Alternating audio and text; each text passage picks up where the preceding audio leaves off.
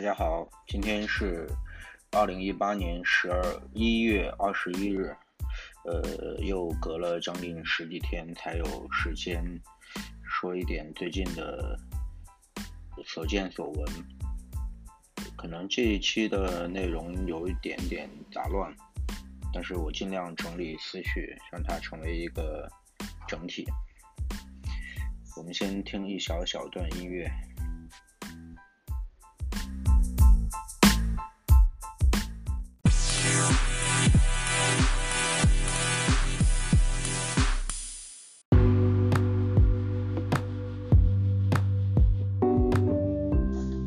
说一段关于呃人类生命科学的研究。这个消息来源是美国加州大学河滨分校的生物学教授纳尼纳瑞，他研究了一个身高和人类患癌症几率的一个相关关系。当然，我认为这是一个统计现象。我先告诉大家结果，就是说男性。女性身高平均增加十公分，他患癌症的概率会升高百分之十二，女性会升高百分之九。这个他的解释是说，高个子的人身体的细胞会更多，这样他细胞突变的基数就会变大。当然，他的说说法里面承认。这是众多患癌因素的其中之一，并不是唯一因素。同时，这种相关关系只是正相关，并不是因果关系，并不意味着你身高高，你就会癌症的患病率就会高。它可能是一个综合因素，体现在身高与癌症的正相关。呃，那证明我们的姚明会不会身体比我们要差呢？那不见得。当然，这是一个点。是我们思考问题的一个点。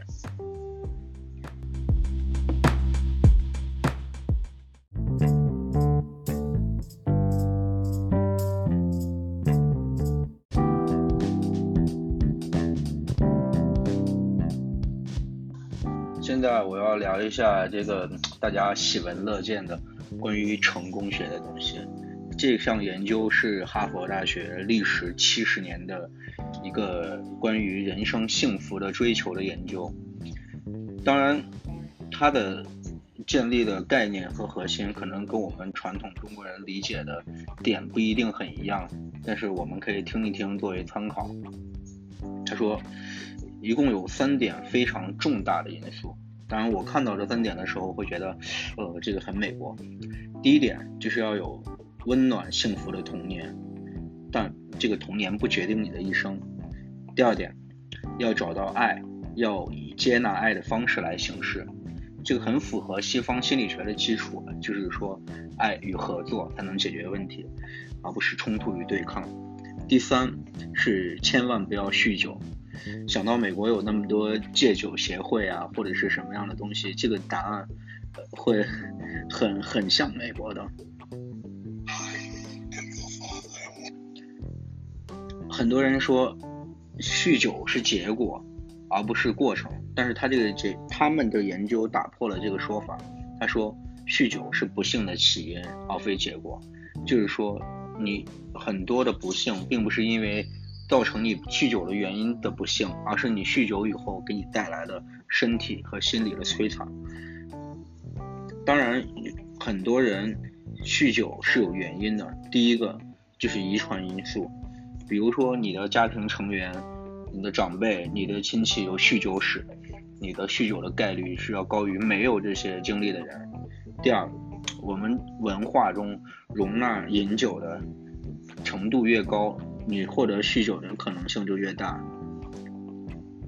但是，呃，这些都是概率上或者表象上的统计因素，真正决定你要不要酗酒或者要不要。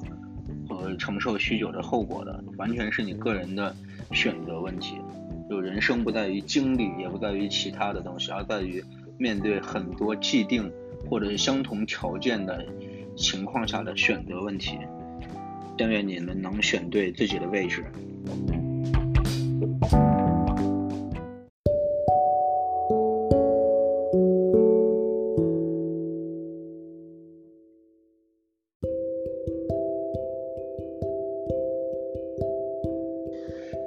第三个聊一下我们很遥远的黑色非洲。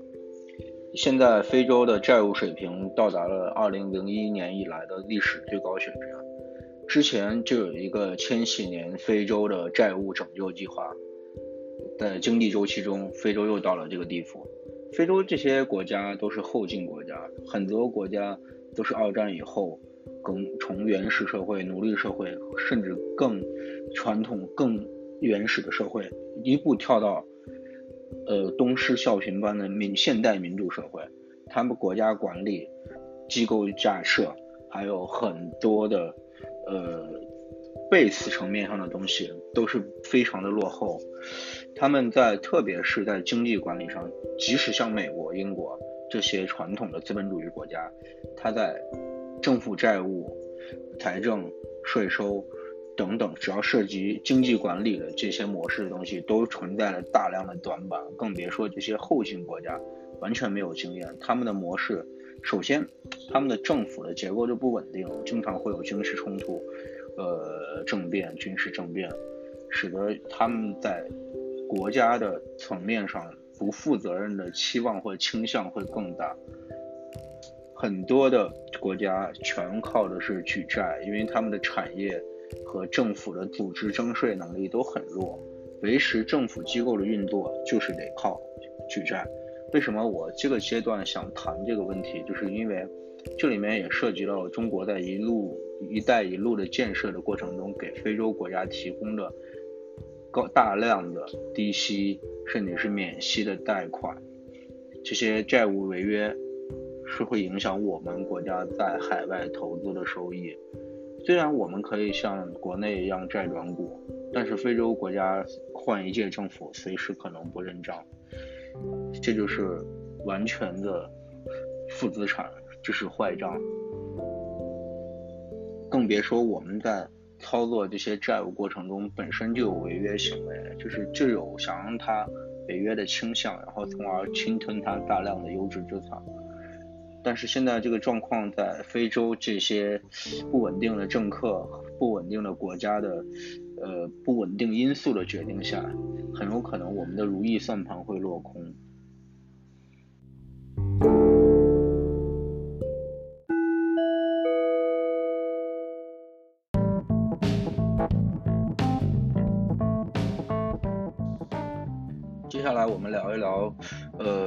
这几年比较热的所谓的共享经济，从最早的 offer 单车，呃，摩拜单车、小蓝。到后来什么共享电源、共享雨伞，乱七八糟的，基于呃收集信用为基础，同时 没有明确盈利模式的一些共享项目。最近传出了 offer 的资产负债率达到了百分之一百六十七，就是说它的负债是它的资产的一点六七倍。它的负债大多数有三部分组成，第一个是欠上游供应商的货款，第二个是用户押金，第三个。就是所谓的运营成本的结欠应应应是应付债款，呃，咱们可以分析一下，像这种共享项目为什么会落到现在这个田地？首先，在中国现在这个环境下，呃，所谓的一些共享项目啊，根本就是一个空中楼阁，他们的核心还是拿到所谓的用户押金去做一些呃高回报的项目，通过高回报的项目。及微薄的呃共享项目的收入来维持收支平衡。首先，这个是基于对我们经济前景的乐观，就是经济向上，你得拿用户押金或者是其他社会资本融资的资金，可以获得高于你实际损耗的资金的一个。收益，你才能维持这个项目健康的进行下去。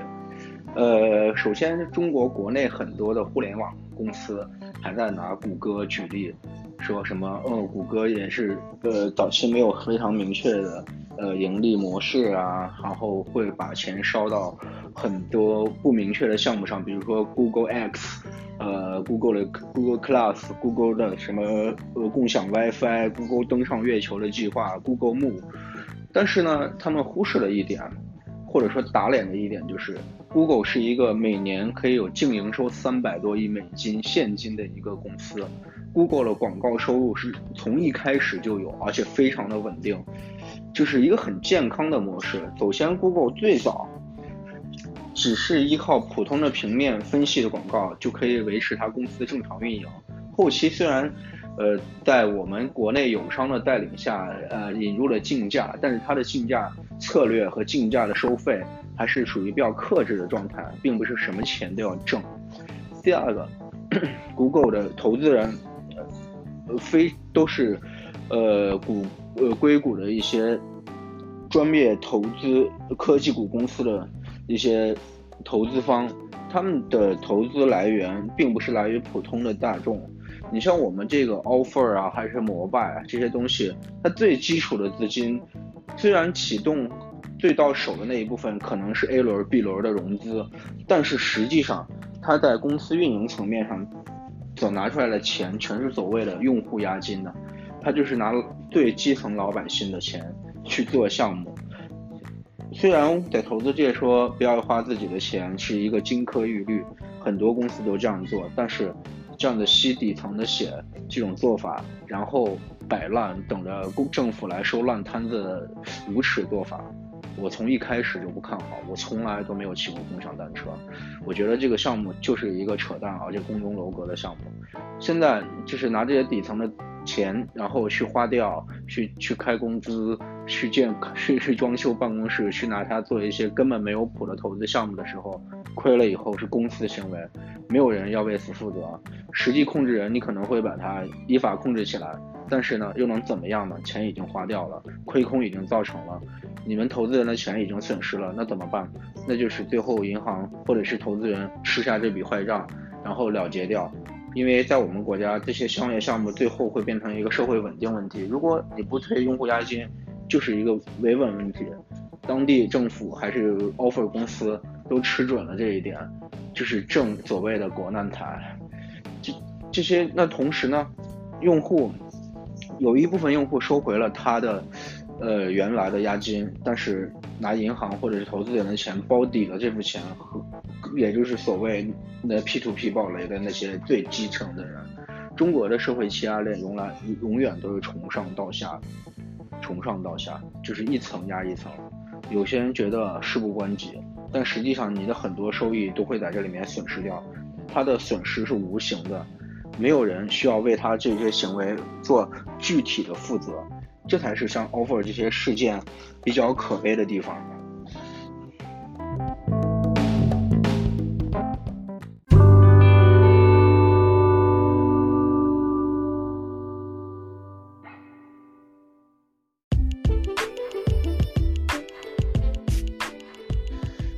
下来是两则。呃，最近比较热，但是刚刚结束的事情。第一个就是所谓的进博会，进博会呢，这个参展单位都是国企或者央企，一般的企业在没有明确订单额的情况下是不能够呃选择进场的。一般的社会观众在正规渠道是拿不到票的，当然你会拿到别人赠票，你可以去买他的赠票。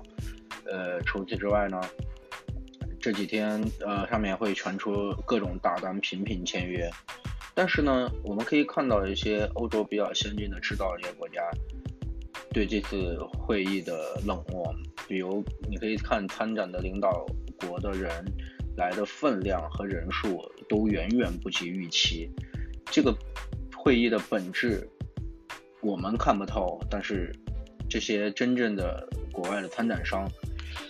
或者是政府机构看的要很透，对于商业人来说，国外的参展商还算是热热热络，但是呢，嗯，政政府机构像商务部长这个级别的，就主管经济和商业的外国的政府来的，其实真的是非常的少，这也侧面反映了对这个会议的别的国家的态度，不言而喻。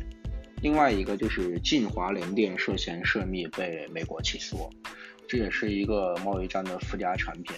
为什么说它是附加产品呢？就是说，呃，呃，很多的这个相关的东西慢慢的会显现。既然他们认为你是有违约的行为，或者是有窃取商业情报的行为，像晋华联电类型这样的企业，在美会遭到更多更多的起诉。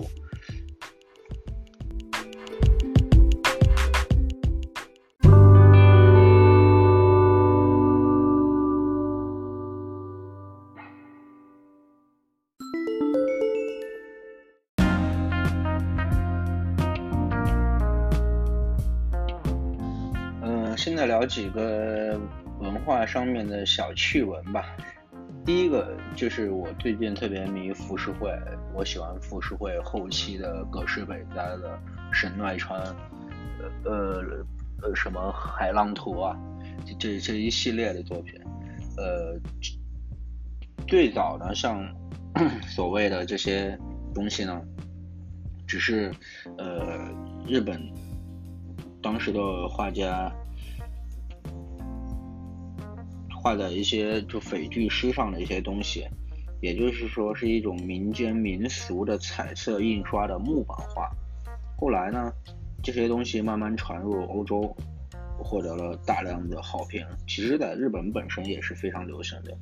这里面起几个主要推动作用的，是在初期的时候，有浮世绘之祖之祖之称的临川诗会。呃，临临川诗轩绘制了很多人气的绘本及浮世草子，其中最比较有名的这张《回眸美人图》，就是它的代表作。后来呢，像很有名的，我看过动画片的叫《好色一代男》的一个作品，它的作者叫川呃井原西鹤，他在折扇上写了画了很多以墨色、红色为主的一些呃灯绘。就是，然后会把歌舞伎这些春宫图画在上面，这在民俗上面有很大的推动作用。在后期呢，中间有大量的文人，像铃木春信，他他发明了这多色的印刷术，发明了叫东景绘的东西。这个时候的浮世绘文化达到了顶期，因为他这些的做法，无论从绘画技巧到印刷方案。都达到了全盛时期，后期就是我喜欢的葛饰北斋，他因为在旅行话题比较流行的前提下，他经过了多年的游历，画了一个叫呃富裕三十六景。后来呢，歌川广重在这葛饰北斋的启发下，画了一更著名的叫。东海道五十三次和富士三十六景，这两人共同确立了浮世绘的明所绘的风风景画风格。我们可以现在早期总结一下，最早的浮世绘就是比较简单的，呃，美人绘本。这个时期主要是以人物为主，而且是以单绘为主。后期呢，在井原西鹤这些带领下，在单绘上进行了。呃，加是进行了应该说是工艺和技巧的进步，会出现了红折会，这些还是在人物画上集中。后来在文人的推动下，这里面会出现了很多景别诗句，整个浮世绘的内容就变得丰富了。但是还还是很少涉及宏大的大景。后期呢，是在葛饰北斋和歌川广重的带领下。将葛饰会，将浮世绘从一个小众的文化变成了一个可以拿上台面的艺术品。第二个是我近期比较比较爱研究的，就是关于一个人鱼的话题。最早是我当时去香港的时候，同行的人说：“哦，人鱼是波塞冬的女儿。”但是我觉得不太对，因为呢，是即使像。嗯，希腊文化、北欧神话和中国的传统神话里面都会有人鱼的出现，就是让我联想到进化论的一些缺陷。进化论说物竞天择，自然选择，但是我们人类到今天为止都没有发现过中间种。是所谓中间种呢，就是说你说人是由猿猴进化过来的，或者是分支过来的，它的分支过程中一定是有一个共同始祖，就是一个中间种。但这个中间种，即使是化石，都没有被发现。你说人呃，爬行动物是从水进进化过来的，它会就出现像人鱼这样子美丽的传说，就是半人半鱼，所谓的中间种。但是到今天也没有发现所谓的中间种。前两天在听其他的一个博客会谈这个进化论的一个问题的时候，但是他有一个观点就是说，呃，突变突变之后交给大自然，大自然让它选择，但是留下来的。都是成种，中间种可能就没有繁殖，就是生殖隔离了，它就死去了。这才是可能在现代的科技和发现下，在微观层面上对进化论的一个解释，就是所谓为什么没有中间种，是因为即使有，但也是少量的，不可能遗传后代的。